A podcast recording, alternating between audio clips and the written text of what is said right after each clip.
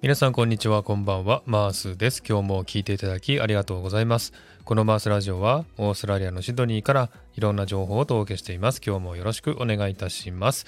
さてサクッとオーストラリア第177回目始まりました。このコーナーはオーストラリアの豆知識をエンジョイしてもらうコーナーです。今回のテーマは EOFI とは何ぞや？です。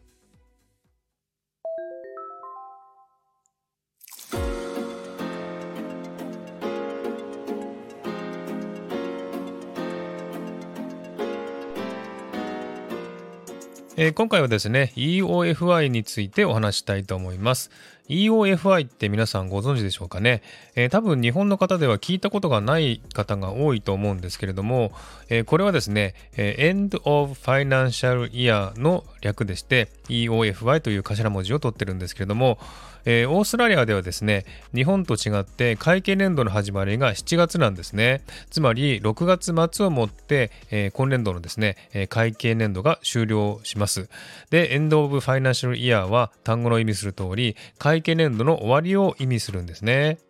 えー、日本では年度末は3月ですかねえ、4月からまた新しくなると思いますが、こちらではですね、6月が年度末なんですね。ですので、今月6月は、えー、年度末ということで、えー、会計年度の確定申告のことをですね、こちらではタックスリターンというふうに言いますけれども、収入のある人は必ずしなければならない申告なんですね。それを、まあ、来月から、えすぐにするしなければいけないということですね。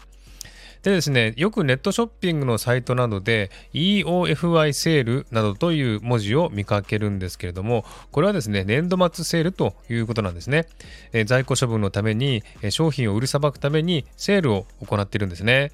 えこの時期はですね、ネットショッピングサイトやお店でこの文字を見かけることがよくありますね。で、このですね、EOFI セールっていうのはですね、クリスマスセールと並ぶ年に2回の安売りの時であります。えー、オーストラリアではこの時期に冬物を買ってですね、え冬をしのぐということもする人が多いですね。で、割引率はですね、20から30%ぐらいですね。そして半額などというね、商品を見かけたりします。ですので、この時期までに欲しいものを買わずに待ってる人もいるくらいですね。えー、電気製品などは20%前後なんですけれども、値段が高いですのでね、それでも値引き率は大きくなって、えー、この時期にですね、電気製品やコンピュータなどを買う人も多いようですね。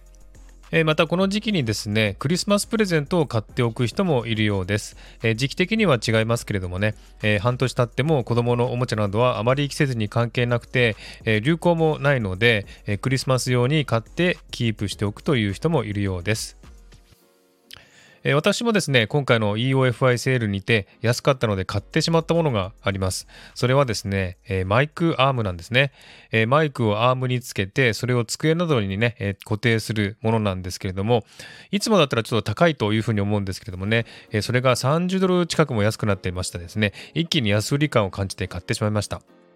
えー、こんな感じで、えー、ちょうど今月6月はですね、会計年度末セールで安売りをしているお店やネットショッピングが多くて、えー、かなりお得に買い物ができる月なんですね。